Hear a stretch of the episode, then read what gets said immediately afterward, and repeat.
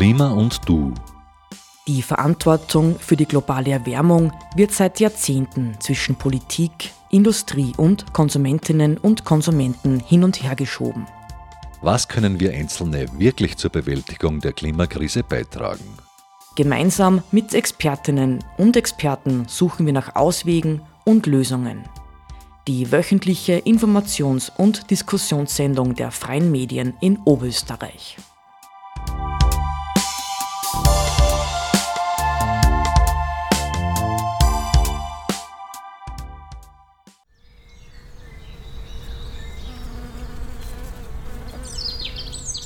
Stellt euch vor, ihr liegt auf dem Liegestuhl im Garten und seid umgeben von diesen Geräuschen. Schön, oder? Dass es allerdings so klingen kann, müssen sich die Tiere in eurem Garten auch wohlfühlen. Und dafür braucht es ein möglichst vielfältiges Angebot an Blumen, Sträuchern, Bäumen und anderen Pflanzen. Artenvielfalt eben, beziehungsweise Biodiversität. Werfen wir mal einen Blick auf die beiden Begriffe, denn auch wenn sie oft synonym verwendet werden, haben sie nicht genau die gleiche Bedeutung. Die Artenvielfalt beschreibt allgemein die Vielfalt der in einem bestimmten Bereich vorkommenden Arten. Damit können Pilz- und Bakterienarten genauso gemeint sein wie Tier- und Pflanzenarten. Biodiversität meint hingegen die Vielfalt, die innerhalb der Arten besteht. Denn genauso wie kein Mensch dem anderen aufs Haar gleicht, gibt es innerhalb einer Art eine größere oder geringere genetische Vielfalt, welche für den dauerhaften Erhalt einer Spezies wichtig ist. Vielfalt ist ein Zeichen fitter Ökosysteme und funktionierende Ökosysteme sind unsere Lebensgrundlage. Wenn man nun unsere intensiv bewirtschaftete Kulturlandschaft betrachtet, sieht man, dass die wirklich wilden, ungenutzten Flecken, die Artenvielfalt begünstigen, kaum noch vorhanden sind. Könnten wir also unsere Gärten zu solchen Zufluchtsorten für viele Tiere und Pflanzen machen? Was braucht es für Vielfalt im eigenen Garten? Darüber habe ich mit Waltraud Müller gesprochen. Sie ist Naturschutzberaterin bei der Bio Austria Oberösterreich und selber passionierte Gärtnerin. In ihrem Permakulturgarten in Klaffer am Hochficht achtet auch sie besonders auf Artenvielfalt.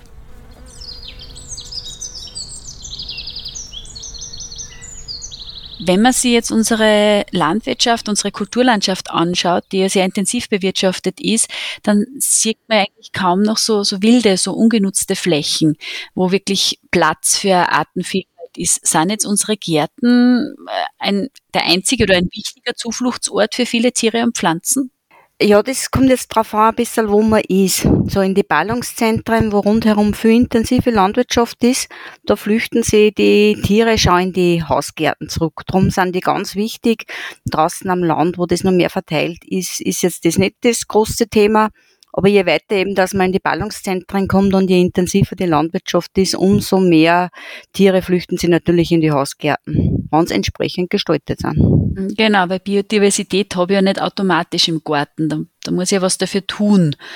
Ähm, Gibt es irgendwelche Maßnahmen, die ich ergreifen kann, dass zum Beispiel jetzt Insekten ein gutes Zuhause haben?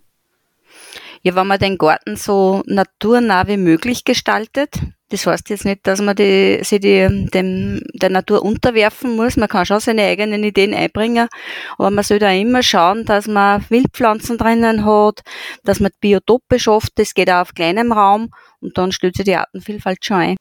Mhm. Also Hecken habe ich jetzt äh, gelesen, ist sehr wichtig oder Büsche, Sträucher zu haben, dass das so, so kleine Zufluchtsorte sind, aber da eignet sich ja nicht alles.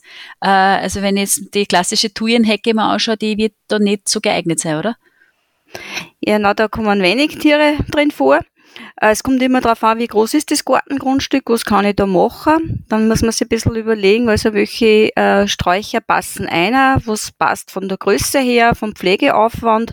Aber es gibt durchaus auch heimische Gehölze, die wunderbar in kleinere Gärten passen, äh, wo sich die Vogel drin wohlfühlen, wo im Frühling schon bald was bliert und wo dann später im Sommer und Herbst Früchte sind und die einen guten Platz zum Nisten bieten, also stachelige, dornige äh, Sträucher sind da gut geeignet, aber es gibt da einige äh, wunderbar blühende Sträucher aus der Gärtnerei, die man dazwischen pflanzen kann. Die Vielfalt macht's aus.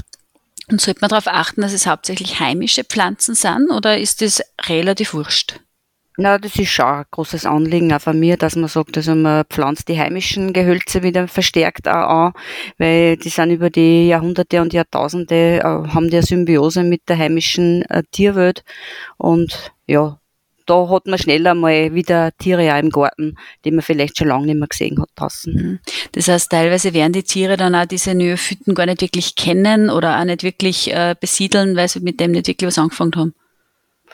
Ja, das kommt ja immer drauf an. Also es gibt bei den Insekten zum Beispiel Generalisten, denen ist es egal fast, was aufliegen. Hauptsächlich ist es Nektar und Pollen da. Und dann gibt es wieder Spezialisten, die wieder ganz äh, auf bestimmte Pflanzenarten angewiesen sind. Wenn man den nicht hat, dann kommen auch die Insekten nicht vor. Aber generell sagt man schon, also die äh, nicht heimischen Pflanzen äh, werden von der heimischen Insektenwelt weniger gut angenommen als wir die heimischen. Und wahrscheinlich ähnlich wird es auch mit äh, Singvögeln etc. sein, oder? Ja, für die, ist auf alle Fälle wichtig, dass sie Insekten haben und da äh, beißt ja die, die Katze in den Schwanz. Also wenn die Insekten nicht da sind, dann werden wir auch die Vögel nicht da haben. Und man kann das ja dann auch so wählen, dass das nicht nur für die Tiere einen Nutzen hat, sondern auch für die Menschen selbst. Also wenn ich jetzt irgendwas sagt, dass das Beeren trägt oder Früchte trägt, äh, tue ich mir selber angefallen. Das wäre natürlich die ideale Kombination, wenn ich mir sowas aussuche, äh, wo ich dann auch was hab davon. Da fällt mir jetzt der Kornelkirsche ein, zum, äh, die im Herbst dann die Früchte tragt, die ja sehr äh, als Wildge äh, Wildfrucht sehr beliebt ist. Oder auch verschiedenste Hagebutten, also Rosen kann man nehmen, äh, irgendwelche Wildpflaumen. Im Garten muss man halt aufpassen, dass man nicht gerade solche Gehölze wählt, die groß Ausläufer treiben, weil dann wachsen die mit der Zeit in den Garten zu. Das tabakt dann der Rasenmäher nicht mehr. Aber es gibt da auch eine große Liste von ähm, Wildgehölze, die erstens schäblieren, das Auge erfreuen und ähm, im Herbst dann Früchte bieten für den Mensch und auch für die Vogel zum Beispiel. Mhm. Es muss jetzt, wenn man jetzt sagt, das soll ein Garten sein, wo eine Artenvielfalt herrscht, heißt es ja nicht unbedingt, es muss ein Wildnisgarten sein. Es kann ja eine gepflegte Hecke ein Biotop sein, oder? Ganz genau. Also das, äh, muss man nicht unbedingt gleichsetzen, also dass die jetzt alles zuwächst, sondern es kommt einfach auf die Auswahl der Pflanzen, Gehölze, Blumen, Wild, äh, Wildstauden an. Und äh, ja, dazwischen, man muss nicht alles ähm, auf fünf Millimeter kurz machen mit dem Rasenmäher in der Woche zweimal, sondern man kann auch einfach äh, Ecken lassen im Garten, die man halt weniger pflegt. Mhm. Aber es muss deshalb nicht wirklich ein Wildnis werden. Ja, und man kann ja auch das man Hecken oder auch Bäume machen ja einen Garten auch dreidimensional, machen den ja optisch ansprechend und ich habe zusätzlich nur einfach Schattengeber, die ja dann auch wieder einfach meinen Garten kühlen, den Rasen vielleicht nicht so schnell braun werden lassen Ganz genau, gerade wie wir jetzt die letzten Wochen eh viel Sonnenschein gehabt haben, da flüchtet man sich ja gern unter einen Baum mit einem Schatten. Und äh, manche Bäume haben auch noch übers Laub solche Ausdünstungen, dass die vielleicht sogar äh, Mücken abhalten. Also Nussbaum, wenn der irgendwo in einen Garten passt, da kehrt das Bankerl drunter, weil den äh, Geruch von den Nüssen die Mücken nicht so mögen. Ich habe einmal gelesen, dass das der Hauptgrund ist, warum vor jedem großen alten Bauernhaus ein Nussbaum gestanden ist. Einfach auch, weil die halt die Insekten auch fernhalten. Ja, und die Nüsse sind auch nicht zu verachten im Herbst. Mhm. Äh, wenn man jetzt redet von Artenschutz im Garten etc., dann ist so die, das Erste, was man immer so auf Bildern sieht, auf jeden Fall so diese berühmten Insektenhotels. Äh, bringen die wirklich was? Ziehen da wirklich Insekten ein oder schaut es nur gut aus? Ja, sie ziehen schon ist ganz klar, wenn sie richtig stehen. Also sie sollten äh, einen Platz haben, wo die Sonne hinscheint, aber vom Wetter geschützt, von Regen geschützt sein. Aber wir werden mit den Insektenhotels die äh, Insekten nicht retten. Aber es ist eine gute Möglichkeit, gerade auch wenn Kinder da sind, dass man äh, Beobachtungen macht, dass man äh, die Leute an dieses Thema ein bisschen heranführt. Weil äh, man kann da wirklich zuschauen, wie die da den Pollen eintragen, wie sie dann die, ihr, ihre Wohnung verschließen und im Frühling dann wieder äh, ausfliegen. Also für solche Zwecke sind die wirklich sehr gut geeignet und äh, optisch sie auch in einen Naturgarten rein, finde ich. Aber wichtiger ist, dass man ein passendes Umfeld schafft, äh, dann wird man auch für die Wildinsekten was tun. Ja, aber sie ziehen ja nicht äh, sofort ein, wenn jetzt das Ding aufsteht. Es wird ja wahrscheinlich auch Zeit brauchen, dass die das erfinden, erkennen. Also da kann ich jetzt nicht davon erwarten, ich mir das in den Garten und ab morgen kann ich dann Insekten beobachten, oder? Also wird es nicht gehen. Und sie haben ja einen ganz unterschiedlichen Lebenszyklus, je nach Ort. Also die einen fangen im Frühling an, dass eben das äh, Insektenhotel befüllen mit Eiern und mit Polen. Die anderen, die haben halt einen verzögerten Zeitpunkt, aber man muss schon ein bisschen warten. Also mhm. ein, zwei Jahre Geduld braucht man schon. Und braucht so Insektenhotel dann eine regelmäßige Pflege? Weil was ich beobachte, die werden oft aufgestellt und irgendwie dann stehen sie fünf, sechs, sieben Jahre und das Bresel ist schon wenig weg und so. Äh, oder ist das eher gewollt, weil wer anderer dann einzieht? Ja, ich fühle immer wieder bei meinen eigenen äh, die ja, die, die, die Schirchen, die, die ausgewohnten, ja, die vermoderten Halme aus, die tausche ich aus, tu wieder Neiche eine und ein bisschen Pflege brauchen schon, sonst schaut es auch optisch nichts mehr gleich. Und es ist auch nicht schlecht, wenn man ähm, einen Schutz drüber tut, so ein feines Maschengitter, damit die Vogel nicht zubekennen, weil für die ist natürlich da die Speisekammer gefüllt. Ja, und es ist auch für das Nistmaterial ist wahrscheinlich ein wenig was da. Also da ist ein Buffet, wo man sich bedienen kann.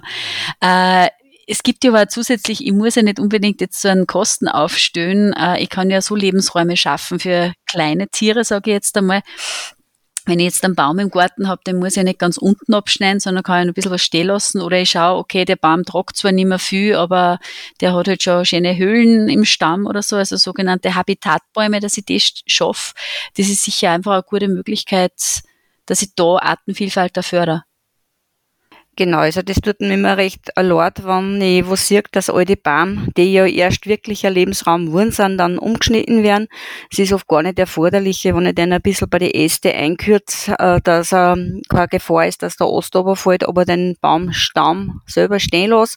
Auch in einen Garten passt der ganz gut eine. Ich kann auch noch irgendwas dazu pflanzen, eine Remblerrosen oder ein Efeu, die sich da am Stamm entlang dann äh, entwickeln können. Aber äh, sie sind einfach ganz wertvolle Biotope. Man sagt, äh, ähm, da fängt der Baum erst so richtig an, dass er Biotop wird wenn er dann schon mal Höhlen drinnen hat und morsche Stöhnen, da finden oft ganz äh, seltene Käfer auch drinnen, die da in dem Mulm leben oder, oder auch die äh, Singfähigen, die Briten in die Höhlen.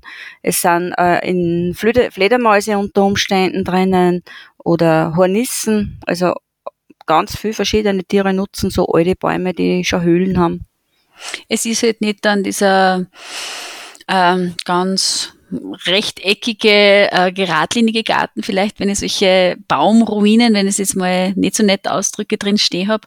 Aber andererseits hat es ja einen totalen Wert, zum sagen, hey, das ist jetzt ein Habitatbaum, da lebt jetzt was drinnen, da schaue ich jetzt, äh, dass das erhalten bleibt und dann spare ich mir vielleicht auch das Insektenhotel ausputzen, alle ein, zwei Jahre. Genau, auf alle Fälle. Und man kann es ja wirklich ein wenig aufhübschen, wenn man was dazu pflanzt. Also man muss das nicht so als traurige Gestalt im Garten stehen lassen. Man kann sich da schon was einfallen lassen, auch dazu, dass es auch optisch wieder attraktiv ist. Ja, es werden ja gerade in der Gartengestaltung oft nicht heimische Pflanzen eingesetzt.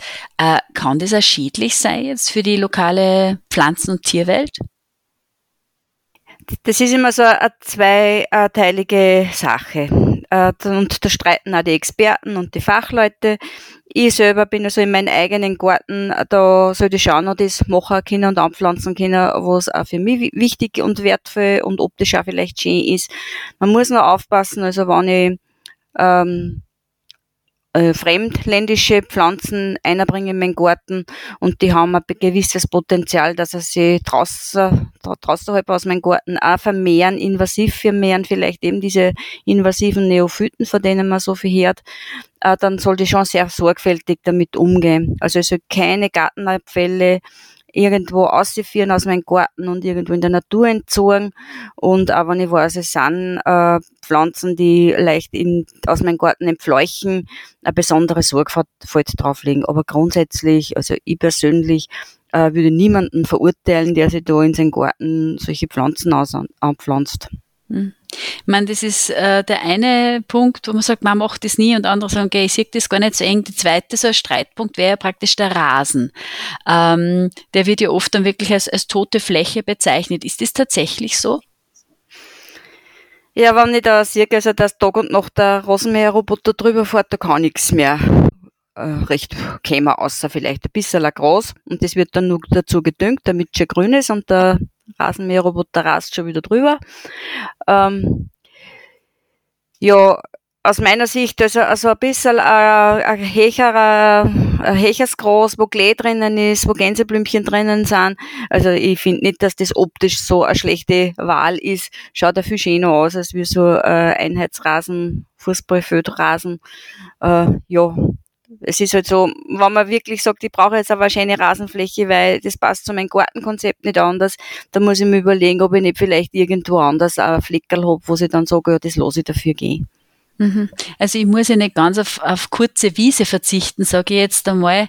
Äh, dann ich Rasenmäher halt ein bisschen Hecher oder sogar einen Rasenmäherroboter ein bisschen Hecher ein, lasse den nicht zwölf Stunden am Tag fahren, sondern vielleicht nur fünf äh, und habe dann trotzdem die, den niedrig blühenden Klee, habe trotzdem die Gänseblümchen im Frühling, weil die richten sich ja dann auch danach, wenn die das schon gewohnt sind, dass da immer oben drüber gefahren wird und habe dann trotzdem immer nur äh, Futter für die Insekten und trotzdem mein Schönrosen. Genau so ist. Und ganz wichtig wäre auch, dass man eben das nur am Tag fahren lässt und nur eben kurze Zeit, weil in der Nacht sind so viele Tiere unterwegs und der, ja, Igeln und andere ähm, kleine Tiere, die dann äh, oft Opfer des Rasenmäherroboters werden und das ist natürlich traurig. Der kommt komplett lautlos daher eigentlich und ist plötzlich da und fährt dann einmal wo drüber über einen kleinen Hubel und wenn der Hubel halt der Igel ist, kann es zu ganz schiere Verletzungen führen. Gibt es eigentlich irgendwelche Pflanzen, wo ich sage, die konnte ich vielleicht bewusst anpflanzen oder, oder fördern? Ich meine, ich habe zu zum Beispiel bei mir in der Wiesen oder im Rasen ganz viel Gundelrebe, die wird eh nicht hoch und die kriecht so dahin und ist auch für Bienen eigentlich eine Zeit lang eine gute Weide. Ja, es kommt am Standort drauf. Also, wenn der Gundelrebe wächst, dann ja nicht ausreißen, wachsen lassen. Jetzt sieht man der, die Braunelle, die kleine Braunelle, die sieht man jetzt auch überall, die ist auch so auf ähm, Rasenmäher verträglich, sage ich jetzt einmal. Es kommt schon was. Hauptsächlich halt der Weißklee, der ist da ganz äh, ja, tolerant.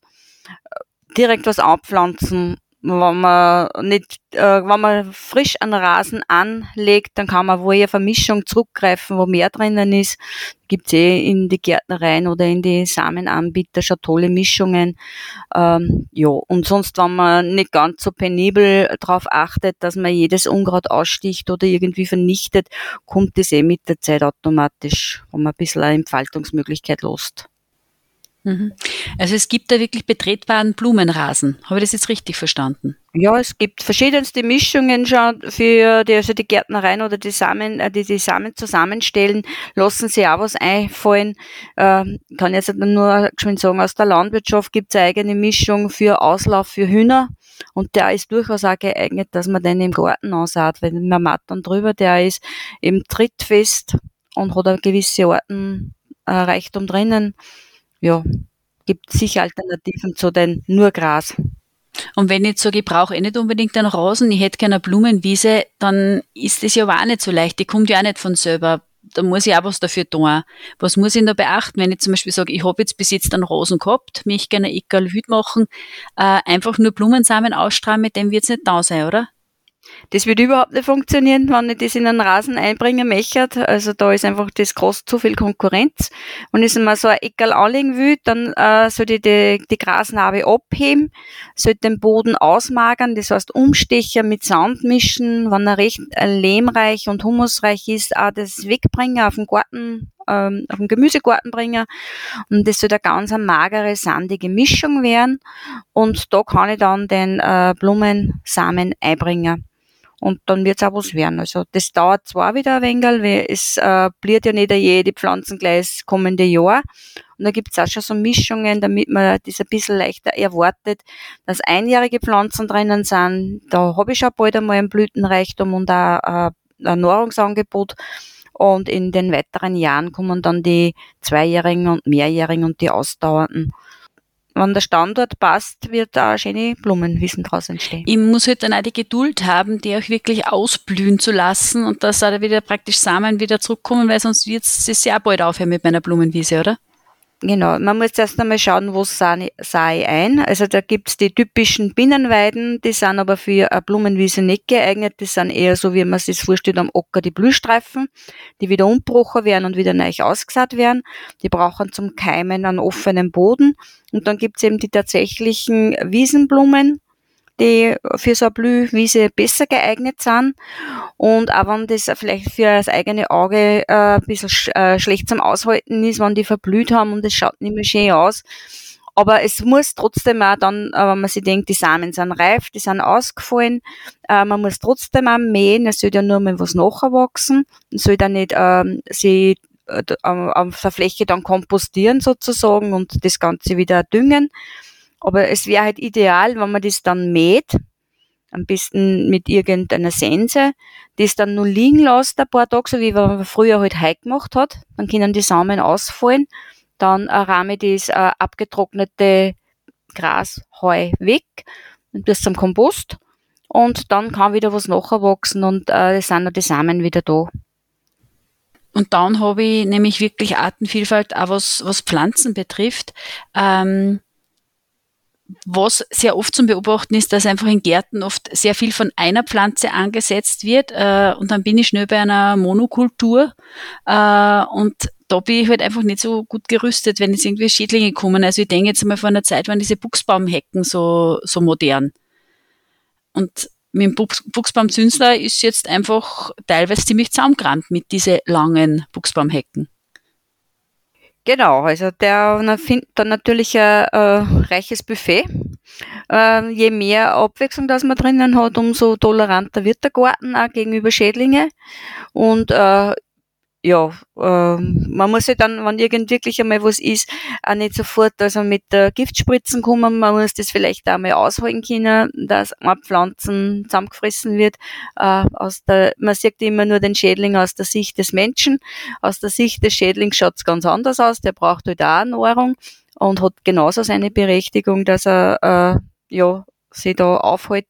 Äh, man sollte halt schauen, wenn man eine bunte Vielfalt hat, dann wird dann das nicht zu so schmerzen wenn man jetzt nur äh, eine Art, äh, weil die so super ist im Garten hat und die wird dann befallen, dann ist natürlich äh, der Ärger umso größer. Aber es gibt ja schon in der Schädlingsbekämpfung, gibt es ja schon auch irgendwelche biologischen Alternativen, wo ich jetzt sage, okay, ich möchte jetzt nicht, dass mein ganze, mein ganze Marillenbaum jetzt äh, von den Blattläuse nieder gepickt wird, äh, sondern ich hätte auch gern äh, ein paar Früchte. Äh, Gibt es ja so Mittel wie im Schmierseife oder, oder Zigaretten in Nikotin einlegen, aber ich meine, im Endeffekt ist ja dann auch Insektengift. Ja, ähm, Drum wäre es aber am besten, wenn man schaut, dass man möglichst ein biologisches Gleichgewicht schafft, weil dann sind die, äh, zu jedem Schädling gibt es auch einen Nützling, also der das dann äh, in seinen Speiseplan einbauen kann. Wenn ich wirklich einmal Probleme habe, dann muss ich mal halt schauen, also dass ich entweder mit Pflanzenjauchen, mit Pflanzentees, mit Kräuterauszüge, mit ja, Seifenlösungen, äh, Mehl, da kann man oft mit ähm, äh, Molke besprühen und ähm, kann dann die Pflanzen nur retten. Äh, wenn es eben Obstbäume sind oder mehrjährige Pflanzen, dann ist sicherlich sinnvoll, dass man was macht. Wenn es jetzt im Gemüsegarten einmal was hat, dann muss man vielleicht da mal mit dem Ausfall leben können. Also bei so kurzlebigen Pflanzen finde ich das immer sehr sinnlos, wenn man da großartige Behandlungen macht oder auch bei manchen Pflanzen ist es oft besser, äh, Blumen oder Kräuter, man schneidet es unten ab, entsorgt es und wartet auf einen Neuaustrieb. Also da möchte ich jetzt halt nicht sagen, dass ich da großartig behandeln muss. Mhm. Und wenn es jetzt keine kleinen Schädlinge sind, wie jetzt irgendwelche Läuse oder, oder eben irgendwelche Pilze oder Bakterien, die es ja genauso gibt als Schädling, äh, sondern zum Beispiel jetzt so die allseits bekannte Nacktschnecke, äh, da ist es halt wahrscheinlich dann auch gescheiter, wenn ich jetzt die Schneckenkuren ausstraße, sondern wenn ich halt einfach auch glauben gehe. Wahrscheinlich, ja. Also mit der, äh, den Kampf mit den Schnecken habe ich selber persönlich aufgegeben. Ähm, ja, es gibt da manche Pflanzen, auf die fahren es voll ab.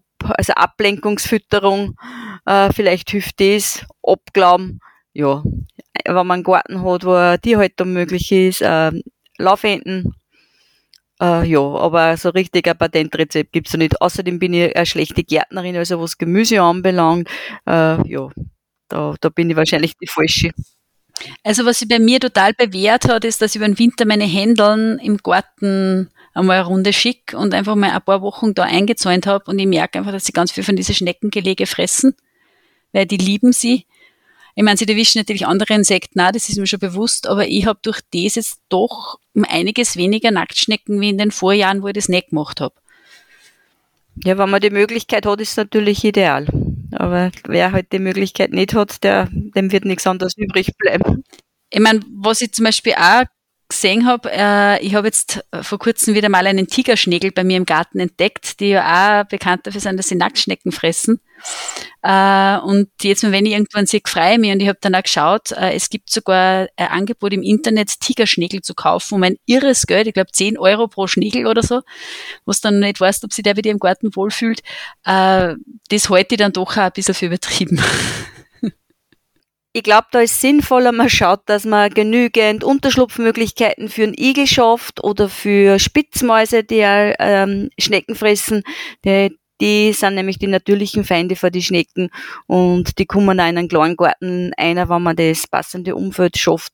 Und es sind gute Verbündete im Kampf gegen die Nacktschnecken. Äh, jetzt haben wir eh schon mal jetzt gesprochen, naturnah ist natürlich immer am besseren und es ist uns völlig klar beim Einkaufen, dass Bio-Lebensmittel gesünder sind. Ähm, das heißt, eigentlich sollte ja schauen, dass mein Garten Bio ist. Auf was muss ich denn da achten? Ja, Tabu sind auf alle Fälle die chemisch-synthetischen äh, Pflanzenschutzmittel, chemisch-synthetische äh, Dünger. Brauche ich alles nicht in einem Garten. Äh, ich muss auch gerade, wenn ich viel Blumen haben will in der Wiesen, da brauche ich sowieso nicht düngen. Und im Gemüsegarten, wenn ich einen Kompost habe, oder das A und O ist eigentlich das Mulchen. Da kann ich dann meinen Grasschnitt gleich verwenden, meinen Strauchschnitt häckseln und verwenden, wenn ich die Möglichkeiten habe. Ähm, ich kenne Betriebe, die haben immer Kleegänge zwischen den Gemüsereihen, also mit Weißklee eingesät. Das rupfen sie dann weg und dann das gleich als Dünger, als Mulch verwenden. Also man kann wirklich auf die, die Düngemittel verzichten und man kann trotzdem ein schönes Gemüse ernten. Und äh, im Pflanzenschutz natürlich, also wir haben im Prinzip die Kräuter, die wir brauchen für Pflanzenschutz sowieso im Garten. Wenn ich eine reinfahren habe, kann ich mir einen Tee machen und den äh, gegen äh, Schädlinge verwenden. Ich habe Brennnesseln, dann mache ich mir Brennnesseljauche. Oder Beinwell ist auch sehr gut, den kann ich direkt auf die Erden legen zum Mulchen. Also da haben wir Düngemittel und Pflanzenschutzmittel jede Menge zur Verfügung. Mhm. Und auch beim Pflanzenkauf sollte ihr da achtsam sein, dass ihr jetzt nichts habt, das äh, von der Gärtnereiseite her schon völlig über also überdüngt oder eben mit Pestiziden besprüht oder behandelt zu mir in den Garten kommt. Ähm, kriege ich das überall? Also jetzt bei Gemüse oder so kriege ich schon Biosaatgut überall eigentlich. Aber wie ist das jetzt dann bei Pflanzware? Wenn jetzt irgendwie Sträucher, Bäume, Zierpflanzen, müssen das äh, Gärtnereien irgendwie ausweisen? Zumindest kann man mal fragen. Wenn es biologisch sind, muss draufstehen ähm, der, auf der Pflanzen. Also man kann sie, braucht sie nichts unterjubeln lassen. Also wenn man das haben will, geht man fragen. Die Pflanze muss gekennzeichnet sein. Ähm, es gibt sehr viel bäuerliche ähm, Baumschulen, die äh, Bäume und, und Sträucher haben. Äh, da ist man auch immer nur sehr gut beraten, wenn man zu einer solchen geht. Es gibt mittlerweile auch äh, welche, die biologisch zertifiziert sind. Also wenn man das haben will, findet man auch was. Mhm. Du hast jetzt vorher beim Düngen die Brennnesseljauche schon erwähnt. Ich denke mal, Kompost ist auch so eine Sache. Ähm, was meine Mutter jetzt zum Beispiel gerade ausprobiert, ist Terra Preta. Also die dann eben äh, Holz verkohlt und das dann anteilig reinmischt, weil einfach das Wasser dann besser im Boden gehalten werden kann. Äh, Hornspäne kann man ja auch verwenden, aber das, man muss ja dann trotzdem wissen, für welche Pflanzen ist was geeignet, oder? Weil wenn ich jetzt alles großflächig ausbringt, werde ich vielleicht manche Pflanzen nicht so gut tun damit die sind da nicht so wählerisch. Also Hornspäne oder Terrabretter, das ist was Langfristiges, Nachhaltiges, das ist nicht sofort äh, Pflanzen, also die, das baut sich mit der Zeit ab und die Pflanzen ist kontinuierlich versorgt damit. Und wenn es der Pflanzen gut geht, die sucht sie ihre Nährstoffe über ihre Wurzelhärchen, je nachdem, äh, wie sie es hat, wie sie es braucht. Äh, Im Gegensatz zu den synthetischen äh, Düngemitteln, die wasserlöslich sind, da saugt die Pflanzen das einfach in großen Mengen in kurzer Zeit ein und dann hat man halt so schöne aufgeblasene äh, Pflanzen da. Aber das ist, das ist nichts Nachhaltiges und da geht's eigentlich, auch die Inhaltsstoffe werden deshalb auch nicht mehr, die guten. Also da ist viel besser, man schaut, dass das immer kontinuierlich und, und dass das Bodenleben, also die Pflanze wird eigentlich durch das Bodenleben ernährt und nicht nur durch diese synthetischen äh, Düngermittel. Und wenn das Bodenleben passt, dann ist die Pflanze auch ausreichend ernährt. Wächst sehr gut. Also ich kann zum Beispiel, wenn ich sage, meine Rosen sind wunderbar, aber dafür schade ich damit die Pflanzen rundum, ist ja das auch nicht unbedingt wünschenswert. Äh, aus meiner Sicht nicht, ne? Äh, ich habe jetzt äh, bei, im Baumarkt neulich geschaut wegen unterschiedlichen Pflanzerden und dann steht auf ganz vielen Erden drauf ohne Torf oder mit Torf. W warum sollte man jetzt keinen Torf verwenden? Was ist da der genaue Grund? Ja, der der Torf und die Torfmoore sind unsere größten CO2-Speicher, die wir haben. Und durch das, dass das Torf abgebaut ist, wird so viel CO2 zusätzlich in die Luft freigesetzt. Eigentlich sollte ja das Moor das CO2 binden und nicht in die Atmosphäre entlassen. Äh, begünstigt ja nur mal den Klimawandel.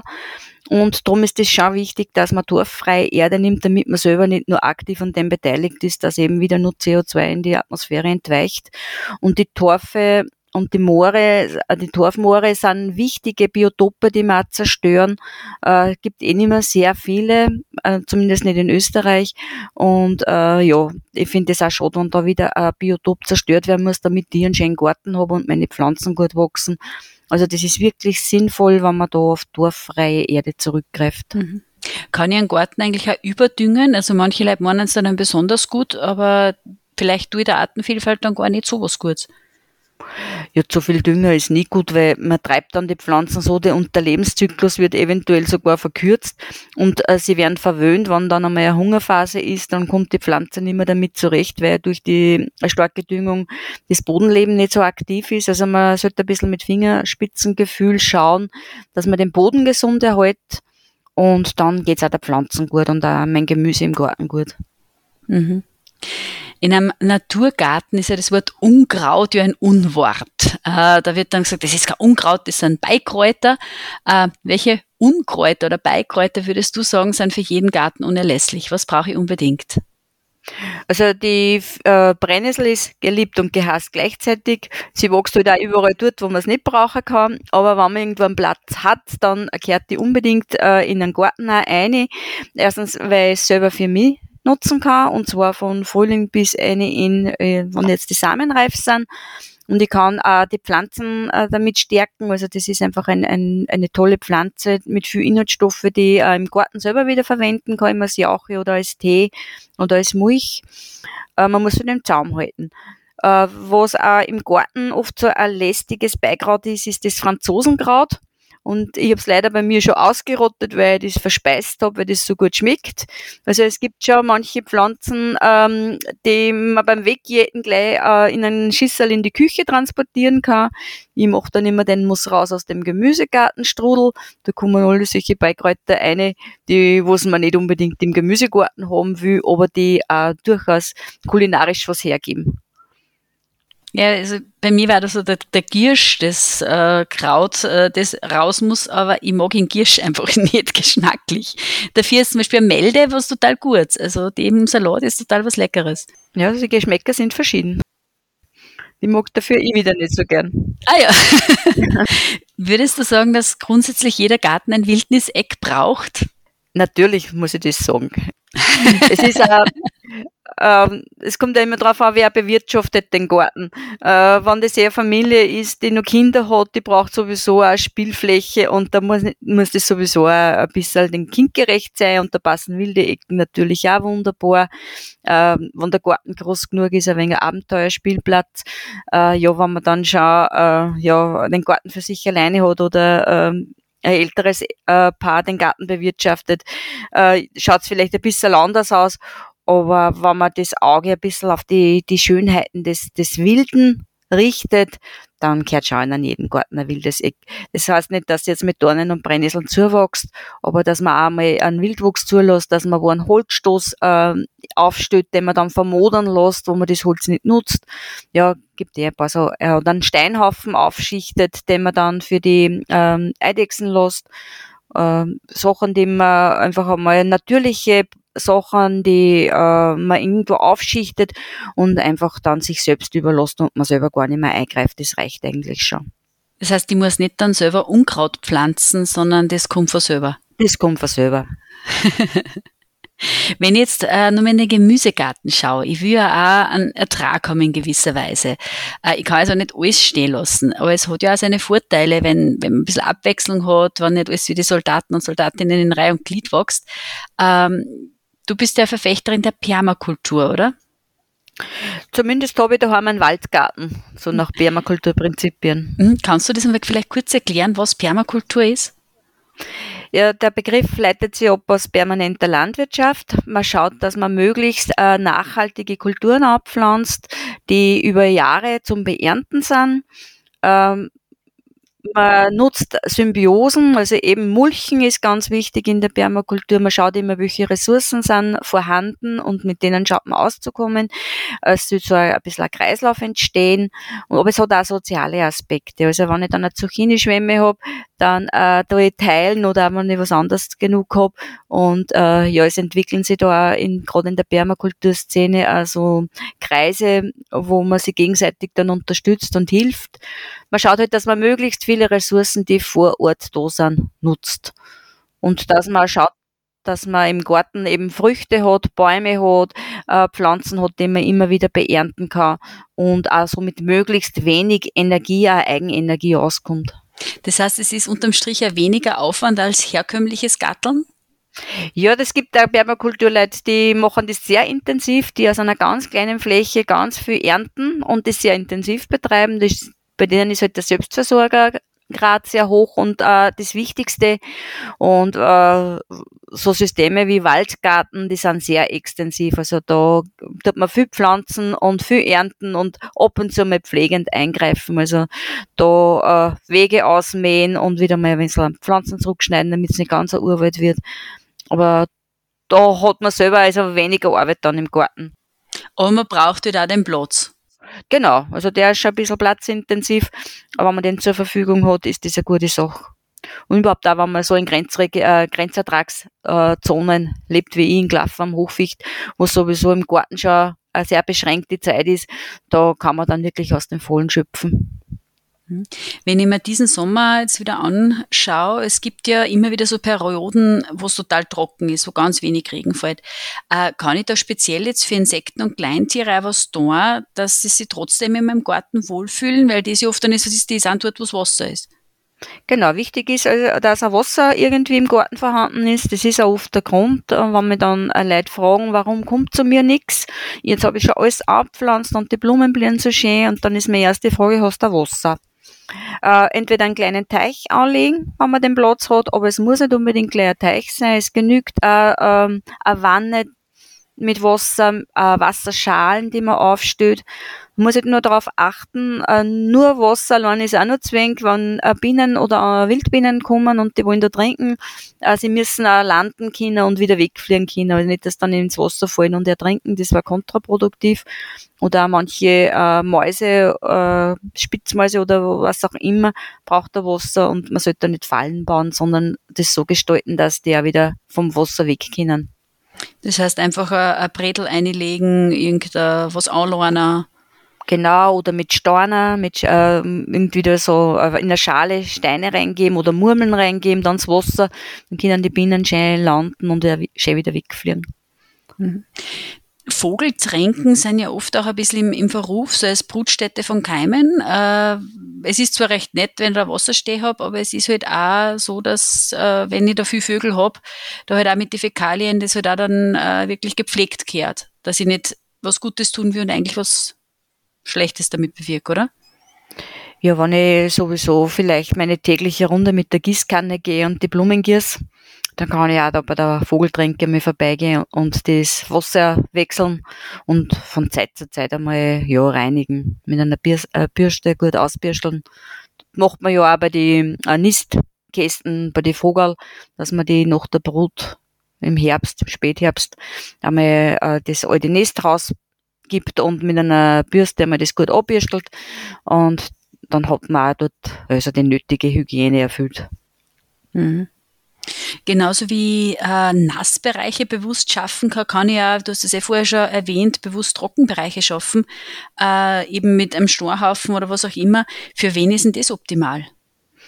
Ja, es gibt ganz viele Wildbienen, die in äh, die sandige Böden, freie offene Böden brauchen. Die graben da ihre Brutröhre und nutzen das dann ähm, für zur Eiablage. Äh, es gibt aber ähm, ähm gerade wenn ich in Kombination mit einem, mit einem Storhaufen eine offene Fläche, sandige Fläche habe, da sind dann auch die Eidechsen äh, äh, dort. Die verkriechen sie eben, wenn es wieder nicht passt oder zur Ruhe in, in den Hohlräumen. Und wenn es dann eine Sonne brauchen, kommen sie auf und dann da Sonne tanken. Ja, es gibt die verschiedensten äh, Tiere, die das auch nutzen. Sogar mhm. Vogel, wenn irgendwo so ein Sandbad ist, nutzen das gern, äh, dass da äh, ein Staubbad nehmen. Also wenn man das ein bisschen beobachtet, äh, da wird man ganz viel Leben finden. Mhm. Das heißt, auch wenn ich irgendwo ein Mäuerchen mache, vielleicht keine betonierte Mauer, sondern halt eine gelegte Steinmauer, dann habe ich das praktisch automatisch. Ganz genau. Also betoniert, da bringt es natürlich nichts. Aber wenn das geschichtet ist, so Trockensteinmauer, äh, dann ist das erstens mal schön zum Anschauen. Man kann es auch ein bisschen bepflanzen und dann ist das der ideale Lebensraum eben für solche Tiere, die solche Biotope suchen. Hm. Also hat dann so ein Steingarten dann doch eine Berechtigung, der ist ja recht verrufen, wenn man sagt, da lebt gar nichts. Äh, lebt dann doch was? Äh, wenn man sich jetzt so die, die Gärten des Grauens so anschaut, wo nur mehr äh, ganz eine dicke Schotterschicht ist, da ist das Leben schon sehr eingeschränkt. Also wer will denn dort leben? Äh, und es heizt ja wahrscheinlich mit der Sonne so auf, dass da jedes Leben verbrennt. Aber einen richtigen schönen Steingarten, wo ähm, das Ganze moderat gemacht ist, wo, wo auch Pflanzen noch existieren können, die gehören auch dazu. Aber wenn es äh, magere, also ganz schüttere Pflanzen sind oder verkümmert ausschauen, das macht überhaupt nichts. Aber so, wie man es halt in der Natur findet, solche Lebensräume schaffen. Mhm. Was für ein Stellenwert für Artenvielfalt haben eigentlich diese Gründächer? Also die sind ja oft mit sehr mageren Pflanzen äh, besät. Wenn ich jetzt sage, mein Carport oder so, da habe ich ein Grün, Gründach drauf. Äh, hat das auch einen Mehrwert für Biodiversität? Ich finde, das ist sogar ganz eine gute Möglichkeit, dass man nur zusätzliche Flächen schafft. Äh, Dachfläche ist eigentlich eine verlorene Fläche, weil sie ist einfach zugepflastert. Und da kann man eben äh, durch, äh, ja, durch äh, diese, diese Pflanzen, die dort wachsen, so meistens sind das so Sukkulenten, so wie äh, Mauerpfeffer und sowas sogar, äh, so magerlieben, äh, Magerstandorte liebende Nelken können drum wachsen. Schnittlauch habe ich auch schon gesehen auf so einem Gründach. Äh, das sind Blu äh, Blüten, die sehr reich blieren und da eben Insekten an äh, locken und da drum, also wenn das ein wenig erhöht ist, auch über den anderen Garten, da kommt der Mensch nicht hin, dort haben sie auch Ruhe. Mhm. Also es gibt ganz viele Wege, wie ich bewusst äh, irgendwie so, so Rückzugsräume erschaffe, die ich eigentlich eh nicht nutze, weil oft dann so die Sache ist, ja, ich will meinen Garten ja auch noch nutzen, aber eh, wie wir jetzt gehört haben, es gibt ganz viele so Dinge, die ich schaffen kann, die kann ich nutzen und die Tier- und Pflanzenwelt oder es gibt genauso Orte, die kann ich eh sowieso nicht nutzen. Genau, und nur wenn es der, der Unterstand ist, wo ich meine Mülltonnen reinstelle, wenn das überdacht ist, wenn ich da oben ein Flachdach mache und ähm, ja, das isoliere und äh, schaue, dass das Wasser nicht äh, steht, dass das abfließen kann, äh, dass ja das Gewicht dann von dem Substrat, was ich brauche, aushält. Das muss ja dann ein bisschen stabiler gebaut werden. Und dann kann ich da äh, schon wieder zusätzlichen Lebensraum schaffen, der mir in keinster Weise irgendwo abgeht. Und wenn dann wer vorbeikommt und, und sagt, da am Dach blitz und da summt, ist ja das auch für uns selber erfreut. Mhm. Und ich tue zusätzlich noch was, dass ich halt weniger Flächen habe, die sie so aufheizen. Weil so ein Dach oder so, das ist ja ein, ein riesen Wärmespeicher, Wärmereflexionsfläche, die ich habe. Mhm. So, okay, jetzt haben wir schon ganz, ganz viele Tipps und Tricks, was ich machen kann, dass mein Garten artenfreundlicher wird oder artenvielfältiger wird. Ähm, es gibt aber schon noch sowas, ich kann jetzt mal einen wunderschönen Garten gestalten und trotzdem nur so potenzielle Todesfallen einbauen. Eine, an die man oft nicht denkt, ist halt Licht. Warum ist Licht jetzt speziell für Insekten gefährlich? Ja, du hast ja schon die Sprichworte wie die Motten das Licht. Ähm, das sie einfach anziehen sie und manche orientieren sie in ihren Flug am Mond und wenn dann sehr viel Straßenbeleuchtung oder Gartenbeleuchtung ist, dann wird ihr Orientierungssinn äh, irritiert und sie finden sie nicht mehr zurecht, sie wissen nicht mehr, wo sie fliegen müssen. Das ist eigentlich die größere äh, Gefahr für die Insekten, dass sie einfach orientierungslos werden.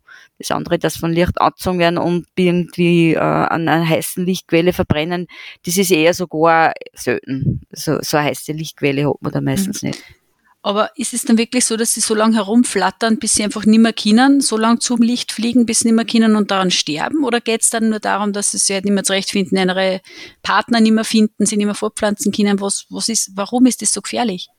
Ja, ich bin jetzt auch kein Insektenforscher, ich kann das eigentlich auch nur so sagen, ähm, dass, ähm, ja, sicher, man findet dann am, Boden die toten Insekten. Das heißt, sie haben sich dort wirklich völlig verausgabt oder sie fliegen ja immer wieder gegen die Lichtquelle. Äh, ja, es ist, es ist einfach äh, für die Insekten nicht gut, wenn alles so hell beleuchtet ist im Garten. Und wenn man an so einem beleuchteten Garten hat und man möchte gerne mal Sterndal schauen, dann wird es auch schon schlimm. Also man hat eh selber auch was davon, wenn man nicht die ganze Nacht irgendwo ein Lichtbrenner hat, sondern man kann dann auch wieder mal den Sternenhimmel beobachten. Welche Beleuchtung würdest du empfehlen, wenn ich jetzt sage, ich brauche aber ein bisschen Licht in meinem Garten? Ja, also mit einem Bewegungssensor, die sie einfach wieder abschalten und eben kühle, kühles Licht. Und Energiesparen soll es auch noch sein. Also Was man ja oft sieht, sind so diese Solarleuchten, die sich halt untertags aufheizen und dann auf die Nacht so ein bisschen den Garten beleuchten. Ist das auch schon gefährlich für Insekten? Hätte ich jetzt noch nie was festgestellt. Also ich habe auch ein paar ähm, in, in, der Nähe vom Haus stehe. Also da habe ich jetzt noch keine Beobachtungen gemacht. Das heißt, das wäre auch noch eine Möglichkeit zum sagen, okay, dort genau bei der Stirn, wo ich immer runter muss, äh, da mache ich mir ein paar so Solarleuchten hin, die, die funzeln dann so ein bisschen dahin und ich finde meinen Weg und äh, Strom brauche genau. ich auch keinen. Genau. So machen mach das auch. macht dann einen Sinn. Äh, wir sind ja jetzt immer bei unserem ganzen Gespräch eigentlich von einem eigenen Garten, von einem großen Garten ausgegangen. Ähm, kann ich jetzt auch was für Bi Biodiversität machen, wenn ich jetzt nur einen ganz einen kleinen Garten habe oder zum Beispiel nur einen Balkon oder eine Terrasse? Natürlich, äh, wenn ich jetzt äh, meinen Balkon oder, oder Terrasse äh, mit Blumen gestalte, dann kann ich auch wieder auf äh, Orten zurückgreifen, die insektenfreundlich sind. Gibt sogar jetzt in manche Gärtnereien schon eigenes Angebot für den insektenfreundlichen Blumenkasten. Ähm, ja, das sind auch zum Teil, äh, wenn ich Kräuter haben will in Töpfen, die sind generell insektenfreundlich, also gerade die Lippenblütler, äh, Salbei, Thymian, äh, da kann ich selber auch noch was haben davon. Äh, ich kann irgendwelche rankenden Pflanzen aussetzen, so als Sichtschutz, äh, die auch blühen und wieder Insekten anlocken. Ja. Es gibt immer Möglichkeiten. Wenn ich das haben will, dann finde ich auch die passenden Pflanzen dazu oder die passende Gestaltung dazu. Mhm. Also in, in kleineren Maße halt, aber vielleicht hat ein kleines Insektenhotel auf der Terrasse auch Platz und bietet da wieder Schutz für gewisse Tierarten. Es ist ja gar nicht gesagt, dass die typischen Balkonblumen alle äh, ganz schlecht sind. Betonien werden gern angeflogen und die pflanzt man so gerne auch im, im Balkonkistel. Äh, man sollte jetzt schauen, generell, wenn man sich Blumen aussucht, dass die nicht äh, gefüllte Blumen, äh, gefüllte Blüte haben. Weil wenn man sich die genau anschaut, da findet man keine Staubgefäße mehr, die hat nur mehr Blütenblätter, äh, sondern äh, wirklich schön ausgeformte Blüten, wo Staubgefäße vorhanden sind. Da finden dann auch die Insekten einen Pollen und einen Nektar. Mhm. Jetzt haben wir schon ganz viele Do's und Don'ts, was soll ich, was soll ich nicht. Das kann schon mal überfordern. Äh, speziell wenn ich jetzt zum Beispiel gerade sage, okay, ich möchte jetzt meinen Garten naturnah gestalten oder ich habe jetzt gerade erst neu einen Garten gekriegt. Ähm, welchen Rat kannst du Leuten geben, die einen Garten jetzt neu haben oder gerne einfach mehr Biodiversität einbringen möchten? Äh, was sind so die ersten Schritte, die ich tue, dass ich mehr Artenvielfalt einziehen lassen kann? Äh, ich, also mein erster Rat wäre, sich mal was anschauen, einmal äh, Gärtner vielleicht besuchen, sie Tipps holen. Und ähm, wenn man wirklich einen Gartengestalter haben will, gibt's auch mittlerweile Naturgartengestalter, die kann man auch um Rat fragen. Und sonst ist aber weniger ist mehr langsam anfangen und sich das entwickeln lassen. Äh, man muss nicht den ganzen Garten sofort zupflanzen. Äh, die Pflanzen brauchen sowieso Zeit, bis dass sie sich entwickeln. Meistens kommt man dann noch ein paar Jahre drauf, äh, dass man eh viel zu viel anpflanzt hat. Das wächst viel zu schnell und man muss eh schon wieder auslichten. Äh, wichtig ist einfach, dass man äh, keine so Problemzonen schafft. Also wirklich äh, Neophyten, wenn ich es nicht braucht, dann pflanze ich mir es nicht an. Oder äh, die typische Dujenhecke, ja, schauen, was gibt's da für Alternativen, sich auch überlegen, was will ich mit meinem Garten überhaupt machen, will ich Gemüse anpflanzen, habe ich kleine Kinder, äh, will ich mich äh, nach der Arbeit einfach nur auslegen und will gar nicht viel Arbeit haben. Äh, es gibt so viele verschiedene Aspekte, die man berücksichtigen sollte. Man sollte jetzt erst einmal wirklich ein Bild machen, was will ich mit meinem Garten machen, was will ich selber, äh, wie will ich nutzen und dann äh, sich was anschauen und dann kommen die Ideen schon. Also einmal Überforderung vermeiden, habe ich da jetzt so ausgekehrt. Also nicht gleich die Welt umreißen, mich wollen, weil vielleicht verausgabt man sich dann und es wird nichts. Und so in der Natur den, den den Dingen Zeit geben, oder? Genau, also äh, gibt es jetzt ein tolles Wort, Sukzession, also es kommt ganz viel von alleine und dann kann ich überlegen, wann was äh, von alleine kommt, will ich das haben oder will ich es nicht haben, was wird das, das kann auch spannend sein, wenn man denkt, ja, was wächst jetzt da bei mir, was wird das sein? Also auch das kann man mal zulassen. Mhm, also nicht gleich alles ausjäten, was jetzt irgendwie aus, aufgeht, sondern einfach mal wachsen lassen und schauen, was wird denn das eigentlich? Ja, kann eine spannende Sache sein. Äh, hast du nur irgendeinen einen Rat für, wenn du jetzt sagst, für den Garten? Was ist, was muss ich unbedingt haben, wenn ich jetzt sage, ich will Biodiversität in meinem Garten? Irgendwas, was du absolut nicht hergeben darfst bei dir? Also, ich, äh, schön ist immer, wenn man irgendwo einen Kräutergarten hat man braucht auch nicht immer, da finde ich es oft recht lustig, wenn dann die Leute sagen, aber ich habe jetzt so viel, ich kann das alles gar nicht verwerten und äh, da muss ich mal vielleicht verkleinern, wenn das was ist, was andere, was Insekten oder was Vogel nutzen können, lassen. Man muss nicht alles immer zu Tode beernten, ähm, wenn man was äh, im Überfluss hat und äh, ja, man kann es auch draußen lassen. Es ist in der Natur auch nichts anderes. Wenn die Äpfel runterfallen und es ranzt nimmt weg, kommen vielleicht äh, andere Tiere, die das wieder haben. Der Igel frisst da vielleicht sogar ganz gern oder die Schmetterlinge. Äh, man muss nicht immer alles äh, beernten, man kann auch was einmal lassen und sich dann freuen, wenn da vielleicht irgendwelche Tiere dann äh, das nutzen können. Also man darf auch teilen. Genau. Oder Nachbarn einfach fragen, ob der was braucht. ja, dann sage ich herzlichen Dank für dieses Gespräch. Ja, gerne. Sie hörten ein Interview, das ich mit Waltraud Müller geführt habe. Sie ist Naturschutzberaterin bei der Bio Austria Oberösterreich und selber passionierte Gärtnerin. In ihrem Permakulturgarten in Klaffer am Hochficht achtet auch sie besonders auf Artenvielfalt. Waltraud Müller macht übrigens auch regelmäßig Radiosendungen im Freien Radio Freistadt. In der Sendung Durch das Jahr mit Hildegard erzählt sie Wertvolles aus der Pflanzenheilkunde. Der Hildegard von Bingen stellt Heilkräuter vor und liefert das eine oder andere Rezept zum Nachkochen. Nähere Infos zu Durch das Jahr mit Hildegard findet ihr auf der Webseite des Freien Radio Freistadt unter www.frf.at. Aber kommen wir wieder zurück zu unserem Thema Artenvielfalt im eigenen Garten und fassen nochmal das soeben Gehörte zusammen. Um im eigenen Garten möglichst viele Lebewesen ein Zuhause zu bieten, braucht es nicht viel. Hecken und Büsche sind wertvolle Verstecke für Insekten, Vögel und andere Kleintiere. Setzt man dann vielleicht auch noch fruchttragende Pflanzen, können nicht nur die Tiere davon profitieren. Insektenhotels sind nicht nur dekorativ, sondern auch eine tolle Ergänzung, um nützlichen Insekten im eigenen Garten ein Zuhause zu bieten. Ihr solltet aber geduldig sein, denn es kann etwas dauern, bis wirklich neue Bewohner und Bewohnerinnen einziehen.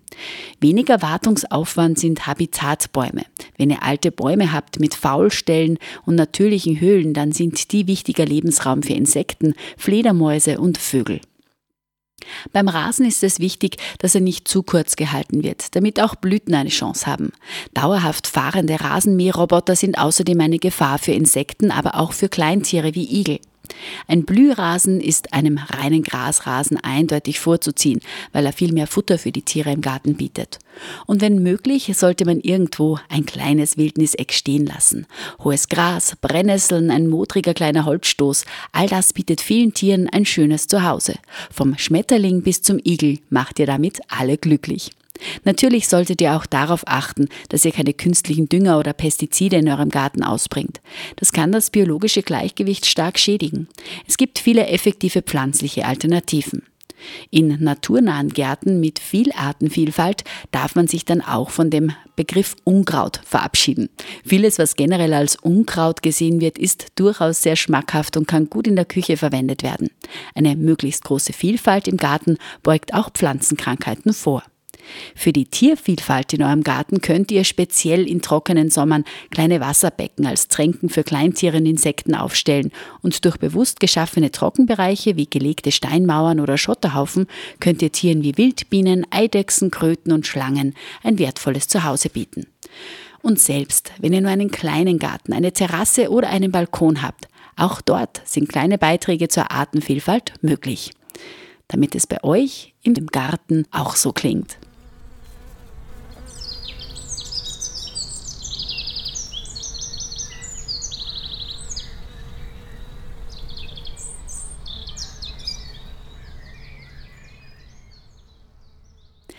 Wir sind jetzt am Ende dieser Ausgabe von Klima und Du angelangt. Ich bedanke mich recht herzlich bei Waltraud Müller, Naturschutzberaterin bei der Bio Austria Oberösterreich, für die vielen wertvollen Tipps für mehr Artenvielfalt im eigenen Garten.